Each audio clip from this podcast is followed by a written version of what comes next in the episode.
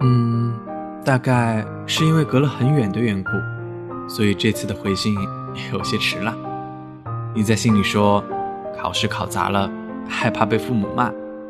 其实，在我上学的时候，也像你一样，总会害怕很多事情，害怕做错事，害怕喜欢的人和别人在一起，害怕好多好多，现在会觉得幼稚的事情。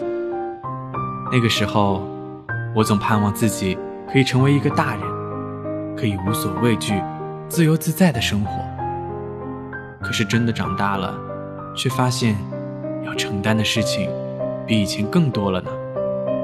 所以，不用觉得害怕，你只要一步一步朝前走就好了。因为我就在路的前方等着你呢。